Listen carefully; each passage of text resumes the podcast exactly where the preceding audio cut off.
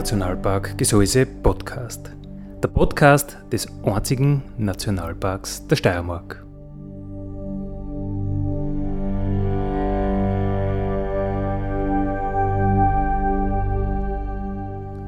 Alle zwei Wochen neu mit Themen aus dem Nationalpark Gesäuse und aus der Nationalparkregion. Daddy,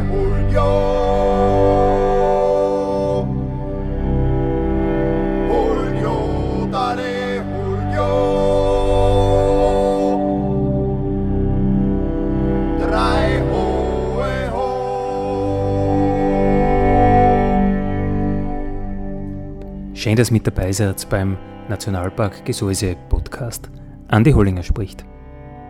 Heute werde ich einfach äh, Stegreif, was mir gerade einfällt, über den Nationalpark Gesäuse erzählen, weil, ja, wir feiern Geburtstag am äh, 26. Oktober diesen Jahres wird der Nationalpark Gesäuse 20 Jahre alt. Und ja, aus diesem Grund äh, kann man natürlich ein bisschen zurückschauen, kann man ein bisschen Viere schauen und kann man auch nochmal so erklären, was man eigentlich überhaupt tut und mit was man sich befasst. Ähm, ich erzähle euch heute ein bisschen was über den Nationalpark Gesäuse. Wildes Wasser, steiler Fels ist das, was unseren Naturraum kennzeichnet. Wir sind ungefähr 12.000 Hektar groß, der einzige Nationalpark der Steiermark. Äh, ja, 12.000 Hektar, wie viel ist das? Das sind 0,7 Prozent der Fläche der Steiermark. Ähm, ja, für die, die uns noch immer nicht ganz genau verortet haben, wir sind im Norden der Steiermark, im Einstal, dort, wo die Einser so einen Knick macht und dann abbiegt, äh, nach Oberösterreich, nach Norden aussieht, dort ist Hiflau und westlich davon ist der Nationalpark Gesäuse. Äh, das Besondere ist, von der Eins haben wir schon geredet, das ist der längste Binnenfluss Österreichs, also Ursprung und Mündung innerhalb von Österreich. Und diese Eins, die ist 256 Kilometer lang und nur mehr ein paar Kilometer von dem riesengroßen Fluss sind als naturnah zu bezeichnen. Und diese paar Kilometer sind eben als Nationalpark geschützt. Äh, was heißt das jetzt, wenn ein Fluss naturnah ist? Das heißt einfach, dass er äh, Schotterbank ausbilden kann, dass er ein bisschen, ein bisschen meandern kann. Im Gseis ist eng, da hat er eh nicht so viel Platz. Aber durch die Schotterflächen, die er da bildet, äh, schafft er eben, schafft die Ense eben Brutgebiete für ganz seltene Vögel wie den Flussuferläufer. Besonders natürlich im Nationalpark ist auch der Wald, weil er einfach sich selbst überlassen wird und ja, ganz beeindruckend sind natürlich diese Föß-Giganten, Buchsteingruppe, Reichensteingruppe und vor allem natürlich die Hochdorgruppe. Und äh, durch diese besondere Lage während der letzten Eiszeiten sind da einfach endemische Orten entstanden. Endemisch heißt in Wirklichkeit einheimisch, also Orten, die nur ganz lokal begrenzt irgendwo auf der Welt zu finden sind. Zum Beispiel die zierliche Federnelke, die gibt's nur auf einem ganz äh, ja, kurzen Korridor zwischen Wascheneck und Hochschwab, also nur 60 Kilometer lang, gibt's die auf der ganzen Welt sonst nirgends. Und im Nationalpark selbst haben wir jetzt ein, ja, 230 in etwa endemische Orten schon nachweisen können. Also das muss man sich wirklich vorstellen, die gibt's sonst nirgends auf der Welt, nur da. Wie bei jedem international anerkannten Nationalpark wird äh, einfach diese natürliche, ähm, diese natürlichen Ressourcen werden einfach nicht wirtschaftlich genutzt. Das heißt, es gibt keine Trophäenjagd und kein Wirtschaftswald im klassischen Sinn. Das sind natürlich auch immer die ganz großen Stolpersteine bei einer Nationalparkgründung. Schafft man das, auf Trophäenjagd zu verzichten? Wem kehrt die Fläche? Äh, kann man da Verträge abschließen? Äh, und ja, natürlich schafft man das, dass man den Wald außer Nutzung stößt. Wildnis ist einfach das, was jeden Nationalpark kennzeichnen soll und auch kennzeichnet weltweit jeden international anerkannten Nationalpark. Das sind weltweit so bei die 4000. Also da spielen wir wirklich in der Champions League des Naturschutzes mit.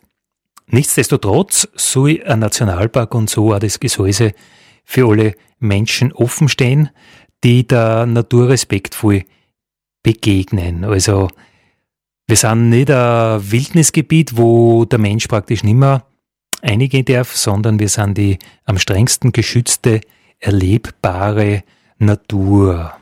Anlässlich 20 Jahre, äh, 20-jähriges Bestehen dieses Nationalparks, schauen wir ein bisschen zurück oder schauen wir ein bisschen Viere oder schauen wir den Nationalpark ein bisschen genauer an. Auf der Webseite dieses Nationalparks auf nationalpark-gesaiuse.at der Umlaut Gesaeuse muss natürlich sein, dass wir international auch zum Eintippen sind, weil die Chinesen haben halt einfach kein Umlaut E. Da gibt's zehn Dinge, die du nicht versäumen solltest. Schauen wir uns die Sachen einmal an. Also was sind die zehn Sachen, die man einfach unbedingt gemacht haben muss im Nationalpark Gesäuse? Das erste, den Nationalpark Gesäuse Eingang anschauen.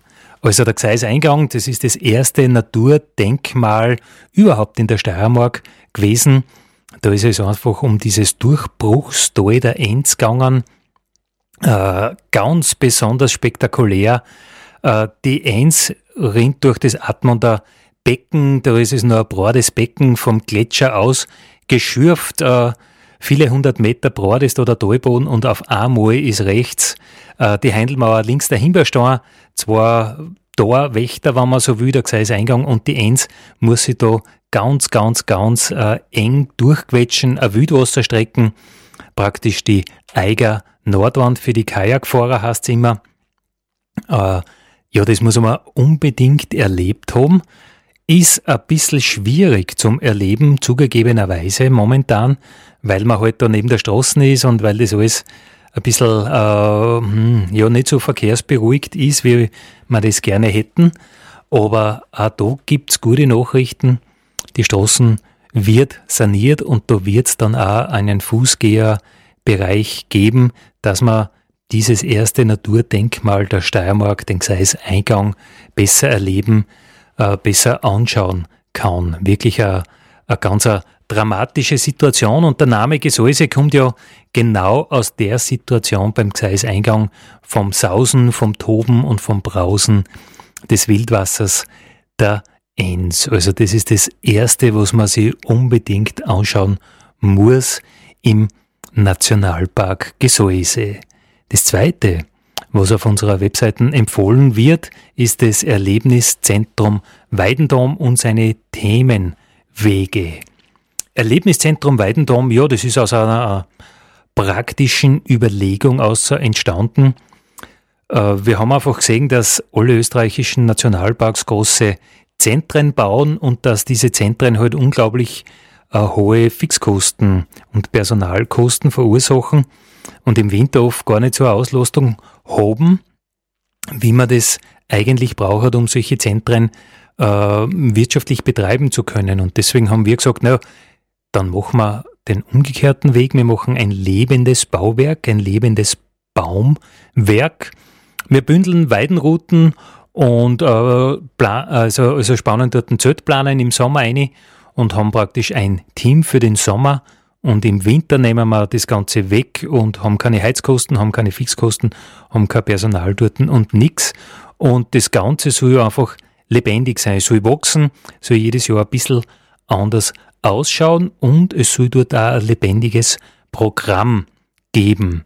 Zum Beispiel äh, dieses Wasserprogramm, das man Kleinstlebewesen äh, aus Jonsbach, aus Enns oder aus dem Tümpel dort außerfischt und groß unter dem Mikroskop anschaut oder dass man sie in eine Reise zur Wildnis begibt und sich einmal damit auseinandersetzt, was heißt es eigentlich, wenn man die Natur Natur sein äh, lässt, was bedeutet das für uns? Oder eben natürlich auch der ökologische Fußabdruck, wo jeder schauen kann, wie schaut es eigentlich persönlich mit meinem Ressourcenverbrauch aus?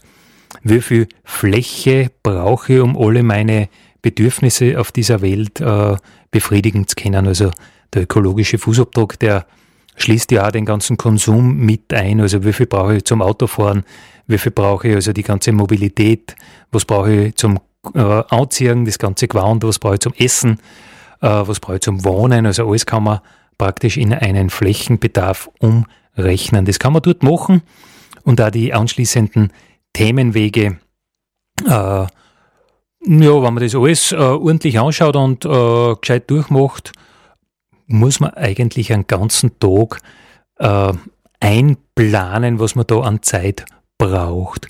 Sehr zu empfehlen mit Kindern, sehr zu empfehlen mit ältere Leuten, die einfach auf der E-Bahn noch gut gehen können und sich was anschauen können, aber für die vielleicht im Gebirge es schon ein bisschen Stau ist. Der dritte Punkt, den wir euch wirklich ans Herz legen, Daten, war die Waldwildnis und die gespielt am allerschönsten am Ensbodenweg oder am Rauchbodenweg. Für jemand, der nicht genau weiß, wo diese Wege sind, äh, der Rauchbodenweg, der geht von der Haltestelle, Eisenbahnhaltestelle Jonsbach nach Gstaderboden und der Ensbodenweg geht dann von Gstaderboden weiter bis zum, bis zur Kummerbrücke. Und das Beeindruckende auf diesen Wegen ist einfach, dass man sieht nach 20 Jahren Nationalpark, wie sich der Wald verändert hat. Wenn man den Wald nicht nutzt, was passiert dann? Naja, dann gibt's vielleicht einmal ein kleines Käfernest, äh, äh, bleibt halt Totholz stehen oder es gibt einmal einen Windwurf. Dieses oder jenes, das heißt, die Natur macht einfach irgendwas. Es gibt ja nur für uns diese gefühlten Katastrophenereignisse für die Natur, sind das einfach dynamische Prozesse und gibt auch wieder anderen Orten eine Chance, wenn irgendwo wieder ein Licht am Waldboden kommt, wo zuerst kein Licht war. Der vierte Punkt, der, mir, der uns sehr am Herzen liegt, den wir euch sehr ans Herzen legen möchten, das ist einfach der Hattelsgraben. Ein Hattelsgraben ist also ein ganz wüder Schluchtwald.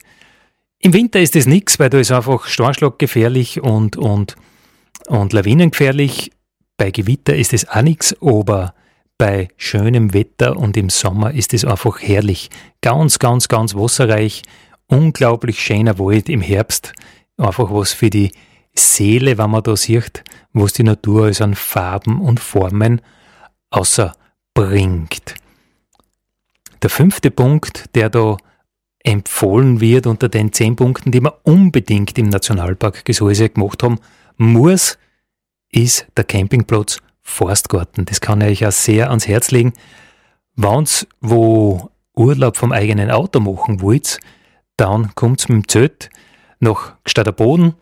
Ähm, da habt ihr ein schönes Zeltplatzerl und, und, und eine Grillstelle und alles, was man halt so braucht. Und ihr müsst euch vorstellen, von dort weg könnt ihr vier Schutzhüttenanstiege ohne Auto erreichen. Ihr könnt über den Ensbodenweg gehen und dann den Wasserfallweg aufgehen auf die Hesshitten.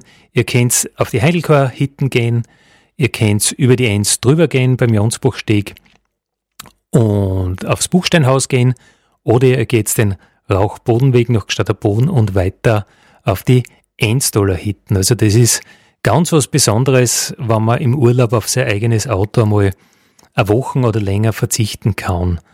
Ein super Treffpunkt natürlich auch der Campingplatz für Kletterer, weil direkt vom Campingplatz weg geht man natürlich zu den Nordwänden der Planspitze und vom Peternschortenkopf auf über den Höllersteig.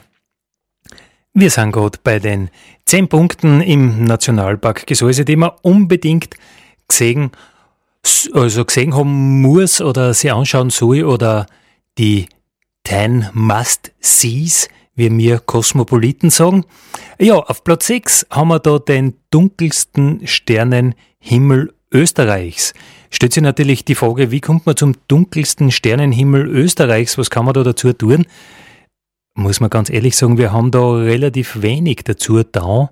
Nun, äh, wir haben einfach die geografische Lage genau zwischen diesen Ballungszentren. Wir sind genau geografisch äh, zwischen Salzburg und Wien oder zwischen Linz und Graz, wenn man jetzt die äh, Nord-Süd- und Ost-West-Achse sie anschaut und weit weg von diesen Ballungszentren ist einfach sehr wenig Beleuchtung in der Nacht, sehr wenig Streulicht, sehr wenig Feinstaub in der Luft auch, weil dieser Feinstaub, äh, an dem reflektiert sich natürlich das Licht und deswegen ist es im Gesäuse so finster. Und da gibt's eine ganz liebe Geschichte von den äh, Sternfreunden Steyr. Die sind nach Jansbach gefahren und wollten da messen, wie dunkel ist da eigentlich der Sternenhimmel. Und da haben sie einen Wert gemessen, den haben sie vorher noch nie gemessen. Und dann haben sie sich gedacht, ja, äh, unser Messgerät muss hin sein und haben es dann zur Wartung gegeben. Und der Wartungstechniker hat gesagt, in Österreich gibt's nur einen Ort, der eher bekannt ist, äh, wo so ein Wert möglich wäre und das wäre im Gesäuse. Und die Sternfreunde Steyr haben gesagt, ja, aber genau dort haben wir gemessen. Und dann hat der Techniker gesagt, ich glaube, dass der Wert äh, in Ordnung ist, dass das Messgerät nichts hat. Und dann haben sie es nachgereicht und genauso war es. Das Messgerät war voll in Ordnung. Und deswegen hat Jansbach den dunkelsten jemals in Österreich in einer Ortschaft gemessenen Sternenhimmel. Da der ich äh, sehr, sehr, sehr empfehlen. Wenn's im Gseis einmal unterwegs seid, geht's einfach in der Nacht einmal spazieren. Sei es in Jansbach von einem Wirtshaus zum anderen oder sei es den Radlweg von Admont nach Weng in einer Neumondnacht. Äh, die Milchstraßen ist mit freiem Auge sichtbar. Ihr seht's an die 6000 Sterne mit freiem Auge. Im Vergleich dazu in Wien zum Beispiel auf der Maria-Höfer-Straße aus den Himmel schaust, siehst ein paar Dutzend nur. Was soll man im Gseis sonst noch erlebt haben? Unbedingt müsst's auf eine Schutzhitten aufgehen. Eine schweißtreibende Wanderung gehört einfach beim Gseis dazu, so wie eine liebe Journalistin einmal geschrieben hat, das Gseis ist unversaut und schweißtreibend und dieser Schweiß äh, ja, das gehört einfach einmal erlebt, der gehört einfach einmal außer aus diesem Körper und dann schmeckt die Jausen und das Bier auf der Hitten natürlich doppelt so gut und für die Fitten muss man einfach auf einem Gesäusegipfel oben gestanden sein. Für die Romantiker, die gerne einen Sonnenaufgang am Gipfel erleben würden, naja, das ist ganz einfach. Da geht's auf die Enstaller Hitten und in der Fuhr am Damischbach-Turm auf zu Sonnenaufgang. Das ist wirklich ein schöner Aussichtsberg. Oder ihr geht auf die Hesshitten und zu Sonnenaufgang einfach Richtung Zinnödel, aber nicht die Grode auf, sondern den Panoramaweg bis genau ganz draußen, fast schon über der Eins gefühlt, äh, wo der Panoramaweg die scharfe Eck macht, zurück zum Gipfel und dort wart's auf die Sonne. Also beides ein grandioses Erlebnis. Unbedingt sollte man auch mal klettern gegangen sein oder klettern probiert haben. Da haben wir natürlich äh, mit unseren Bergführern ganz perfekte Partner, wenn man das einmal probieren will.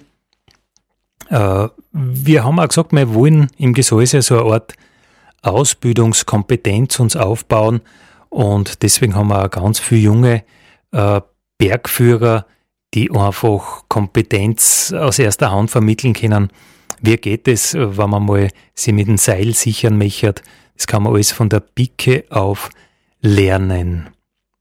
Mit der Infrastruktur haben wir es eigentlich nicht so. Im Gesäuse zum einen gibt es keine großen Bergstraßen, es gibt keine Seilbahnen, zum anderen gibt es aber auch keine ganz großen Nationalpark- oder Regionszentren mit riesen Ausstellungen und, und Bespaßungen, aber ein paar kleine Sachen gibt es schon.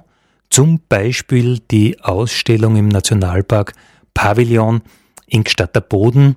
Aktuell haben wir dort die Planspitze zu sehen. Berg der Gegensätze ist ja ganz interessant. Diese Planspitze, die hat einfach zwei Gesichter. Auf der Nordseite Stau äh, am ersten Blick sehr leblos, da sind die Kletterer unterwegs und ein paar Gamsal vielleicht. Auf der Südseite gegenüber relativ flach, relativ stark bewachsen. Planspitze der Flurnamen äh, lasst ihr schon vermuten, Plan bedeutet sowas wie Weidefläche. Also lasst schon vermuten, da hat man früher die Schaf, die Gas auftrieben, äh, zu der Zeit, wo man einfach nur jedes Grasel genutzt hat und, und geschaut hat, wo man überall Viech halten kann. Also die Planspitze, ein ganz interessanter Berg und die Ausstellung dazu verdeutlicht an das nur mal ganz besonders, welche zwei Gesichter dieser Berg hat. Und der zehnte Punkt, der da aufgeführt ist bei den Must-Sees ist einmal mit einem Nationalpark Ranger unterwegs gewesen zu sein. Und ja, weißt, wenn du irgendwo bist und du kannst mit einem einheimischen Indianer unterwegs sein und der erzählt da was und der sagt da ein bisschen was, das ist schon ganz was Besonderes und ich darf euch das wirklich ans Herz legen. Macht eine Nationalparkführung mit, gibt's viele, viele, viele Veranstaltungen, alle auf der Webseite natürlich zu finden und zu buchen. Und wer sagt, ah, ich will ja gar nicht unterwegs sein in der Gruppe oder mit, wenn da ein paar andere Hanseln mit sind, das stresst mich schon. So ein Nationalpark Ranger ist ja wie ein Bergführer individuell buchbar. Er darf nicht alles machen, was ein Bergführer macht, also sicher am Seil oder die nicht, aber er ist natürlich ein perfekter äh, Wanderbegleiter, ein perfekter Gehfährte, wenn du irgendwo aufgehen willst zu einer Schutzhütte, ein bisschen in die Geheimnisse des Nationalparks eintauchen willst. Also das waren die zehn Punkte, die man unbedingt im Nationalpark Gesäuse gesehen und gemacht haben muss. Ihr hört die Sendung des Nationalparks Gesäuse, des Nationalparkradio. Und ihr wisst, sie sagt einfach niemals Naturpark zu uns. Nicht, weil wir so arrogant sind, nicht, weil wir was besser sind, nicht, weil wir uns hervorheben wollen, sondern in einem Nationalpark, da geht es um Wildnis zulassen, da geht es um Außernutzung stöhnen, da geht es um nicht in Wert setzen, einfach die Natur tun lassen und in einem Naturpark, da geht es um den Erhalt der Kulturlandschaft. Also das, was der Mensch geschaffen hat, einfach nachhaltig, vorsichtig in Wert zu setzen, Produkte auszuholen, das ist ein ganz anderes Konzept.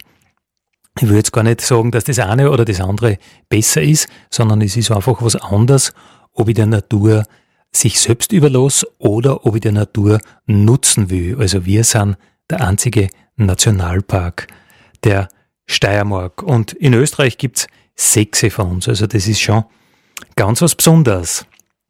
Äh, für die, die sich interessieren, wie es weitergeht mit diesem Nationalpark, äh, wir haben einen strategischen Managementplan entwickelt. Das äh, unterschätzt man, wie wichtig das ist, dass in einer Firma alle Hände an, am gleichen Strang und in die gleiche Richtung ziehen. Deswegen haben wir da einen größeren, längeren Prozess durchgemacht und haben uns damit auseinandergesetzt, was wollen wir die nächsten zehn Jahre tun. Äh, unsere Leitthemen sind dabei die Wildnis, einfach das, was ein Nationalpark ausmacht. Ich bin wirklich stolz, dass wir jetzt auch den Mut haben, seit etlichen Jahren neben der Straßen die Wildnis zuzulassen, also neben der Gseisstraßen, wenn ein Baum äh, morsch wird, wenn irgendwo der Käfer drinnen ist oder irgend sowas, naja, da mussten äh, aus, aus, aus haftungstechnischen Gründen kannst du natürlich nicht auf die Straßen fallen lassen oder so lange warten, bis er das von selber tut. Jetzt musst du irgendwas tun damit. Und dann haben wir gesagt, na, den schmeißen wir um, den ziehen wir um, den schneiden wir ein und ziehen wir um oder irgendwie so und dann lassen wir ihn einfach liegen, weil Wildnis in einem Nationalpark. Also dieses Thema wird uns einfach überall, egal ob im Wald, auf der Alm oder an der Enz oder ganz oben in der Gipfelregion, das Thema Wildnis wird uns einfach immer begleiten. Was uns ganz am Herzen liegt, ist auch dieser dunkle Nachthimmel. Ich habe euch schon erzählt, was das für eine Besonderheit ist und wir haben bisher recht wenig für diese Besonderheit gemacht, weil ja, im Nationalpark wohnen keine Menschen, im Nationalpark brennt kein Licht, also für uns passt es eh. Aber wir wollen einfach äh, ein bisschen weiter in die Region ausgehen und dann ähm, ein Lichtschutzgebiet ausweisen, einen Sternenpark, in welcher Form auch immer, die leider einfach auf das Thema Nachthimmel sensibilisieren, weil es einfach gescheit ist, wenn man in der Nacht das Licht dort hat, wenn man es nicht braucht. Ganz wichtig für den Menschen, für die Gesundheit, ganz wichtig für die Ökosysteme, weil es einfach nachtaktive Tiere gibt, äh, die einfach die Finsternis brauchen. Und weil es einfach touristisch eine riesengroße Chance ist, wo man was verdienen kann. Es ist unglaublich im Trend momentan, aber viele schaffen es halt nicht, weil es einfach nicht mehr finster ist bei ihnen. Und wenn man tausende Glühbirnen hat, die einfach zu viel sind, dann schafft man es nicht mehr, dass man die wegbringt. Ein Thema, das uns auch sehr äh, begleiten wird in den nächsten Jahren, werden diese Endemiten sein, endemische äh, Tiere und Pflanzen. Ich habe euch vorher schon erzählt, äh, das sind alles Eiszeitreliktorten, also die kommen aus einer ganz besonderen Situation bei den letzten Eiszeiten einfach, dass dieses Brode Einstall den Gseis-Eingang vorgefunden hat und dieser riesengroße Einstall-Gletscher da nicht durchpasst hat und deswegen hat einfach nach dem Gseis-Eingang des Einstall kein Gletscher ausgeschürft und dort hat es immer eisfreie Bereiche gegeben, auch wirklich während der Hochzeiten dieser Eiszeiten. Und da haben sie einfach Orten entwickelt, die es weltweit sonst nirgends gibt. Also weiter im Süden äh, haben sie die anders entwickelt und weiter im Norden und im Westen sind diese Orten einfach durch den Gletscher äh, umkommen und, und die hat es halt dort nicht gegeben. Und darum ist das ganz was Besonderes. Und was wir natürlich nicht wissen, was die Gesäuseforschung einfach nicht weiß, was passiert mit diesen endemischen Orten, die ja alle Kälte liebend, Kälte tolerant sind, äh, wann jetzt der Klimawandel unser Klima um 1, 2, 3, wer weiß wie viel Grad wärmer macht. Äh, können Sie die dann noch Nischen suchen, wo Sie überleben können oder werden die ganz einfach aussterben? Also das wird ein Bordes Feld sein für die Gesäuseforschung und da werden wir uns sehr damit auseinandersetzen, was da einfach mit diesen Endemiten weiter passiert. Und in unserer ähm, Sicht nach außen werden wir immer diese Themen spülen, wüdes Wasser, steiler Föß und mit all dem, was dazugehört. Also wir werden weiterhin sehr stark auf das bauen, dass wir im Wasser mit konzessionierten Anbietern zusammenarbeiten können, die eben da äh, Rafting-Touren anbieten, weil das einfach gescheit ist, wenn man mit einem Guide unterwegs ist. Und wir werden im steilen Föß total auf das setzen, das, was unsere Nationalpark Ranger mehr abdecken dürfen, dass das einfach Bergführer machen, weil die einfach die Kompetenz haben und, und, und das super machen. Also das sind so diese Hauptthemen, mit dem, man, mit dem wir uns in den nächsten zehn Jahren befassen werden.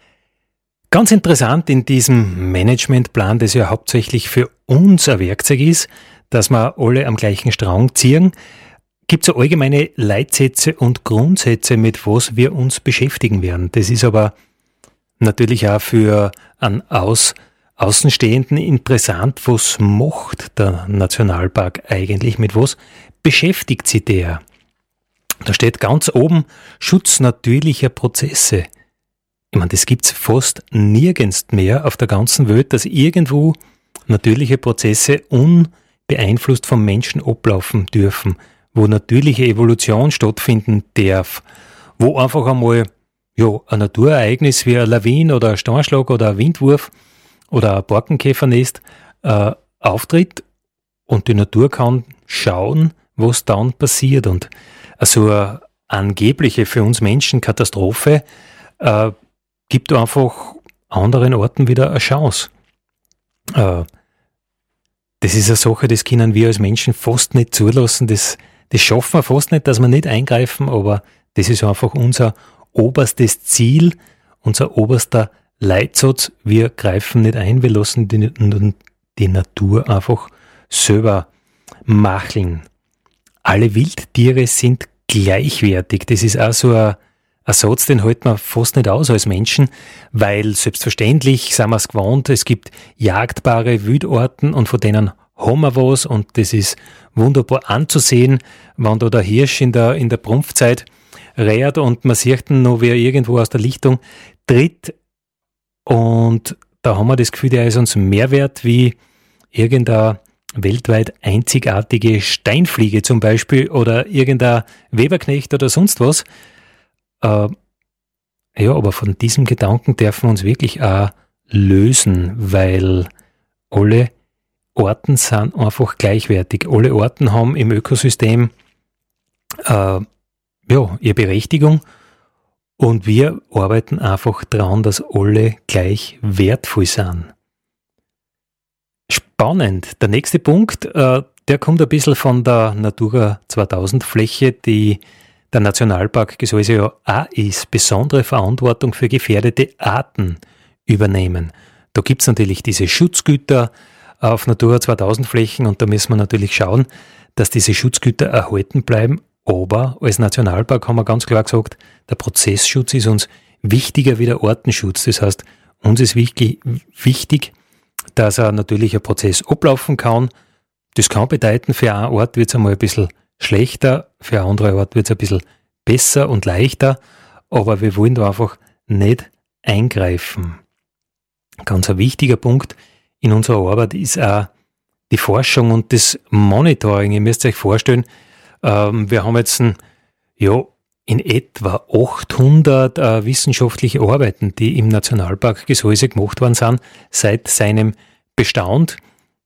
Allein dieses ganze Wissen zu verwalten, dass man es wieder findet, das ist ein, ein Riesenthema und genau dort, wo das letzte Forschungsprojekt aufgehört hat, das nächste anknüpfen zu lassen, das ist eine, eine Riesensache. Ihr müsst euch auch vorstellen, dass wir diese ganze Forschung nicht selber finanzieren und selber machen können, sondern das machen wir alles in Kooperation, in Zusammenarbeit mit Universitäten, mit Forschungseinrichtungen, mit der Forschungsplattform Eisenwurzen und andere Einrichtungen.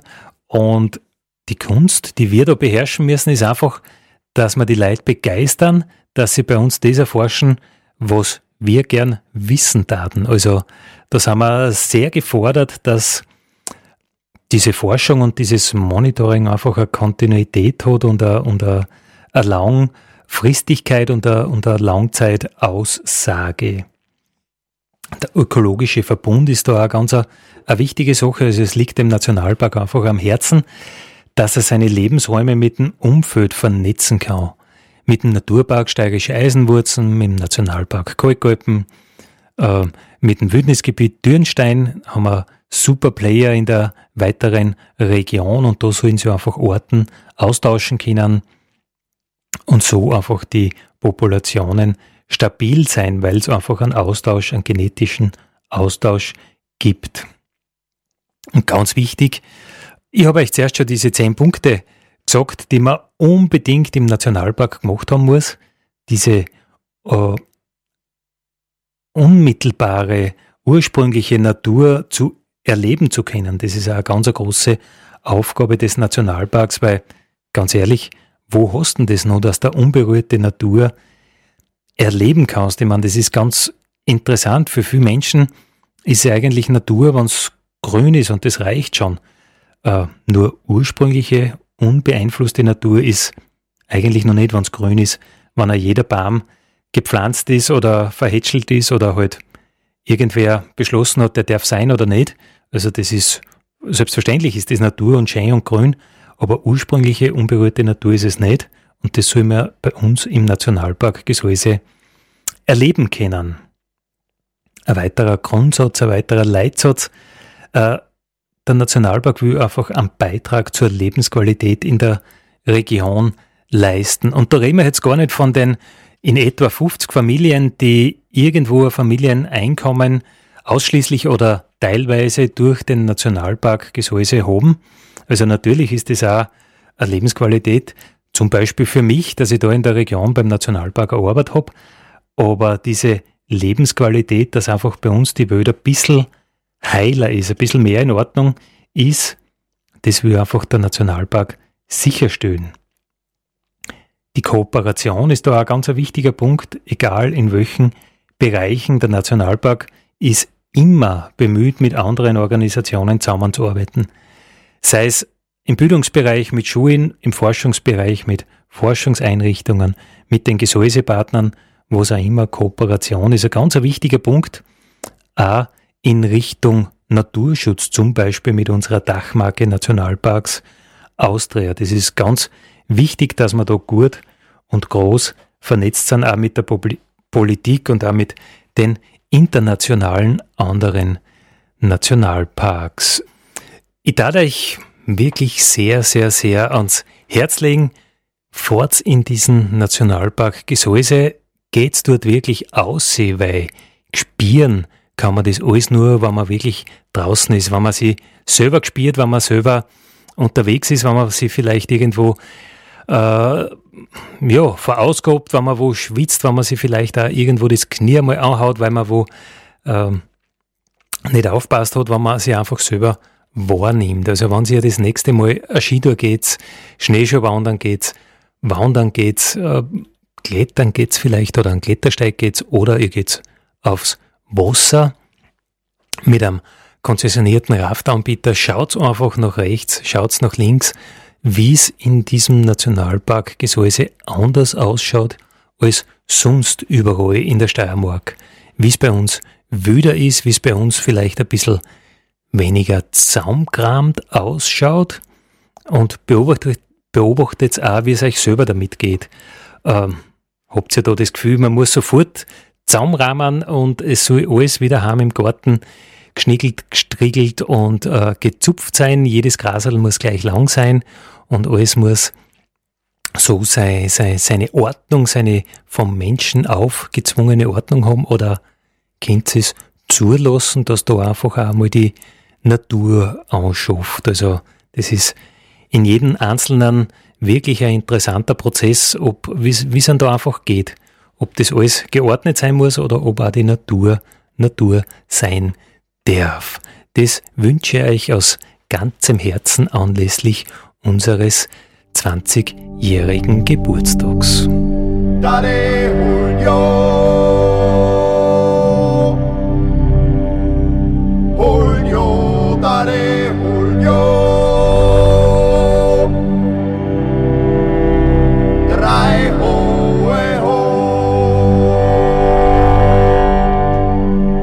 Das war der Nationalpark Gesäuse Podcast für heute. Ich freue mich, wenn ihr wieder mit dabei seid in 14 Tagen. Vielen Dank.